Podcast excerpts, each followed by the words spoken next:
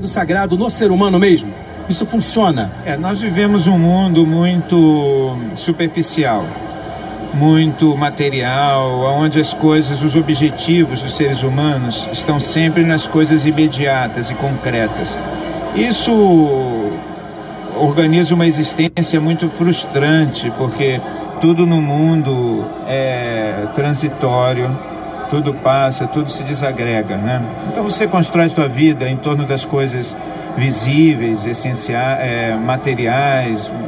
Você pode ir conduzindo a sua vida, mas ela é uma sucessão de frustrações contínuas, porque nada é eterno aqui, tudo é transitório, tudo é fragmento. É, a experiência do espírito, do sagrado, de alguma coisa maior do que esse mundo, ela é uma necessidade para você poder, o ser humano poder exatamente transcender essa fragmentação e alcançar uma outra dimensão, que é uma dimensão que não se transforma ou que está além do visível. E essa expectativa é uma expectativa que move o ser humano desde sempre.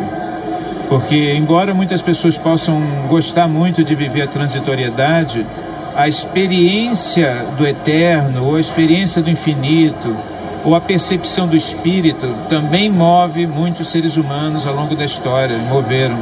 E isso permite muitas vezes a construção de uma vida mais estável, porque o universo da eternidade é de onde vêm os valores, os elementos morais, os elementos éticos que podem dar um sentido diferente à própria existência. Porque aqui não tem muita coisa a qual você possa se basear e que possa sustentar uma atitude sólida.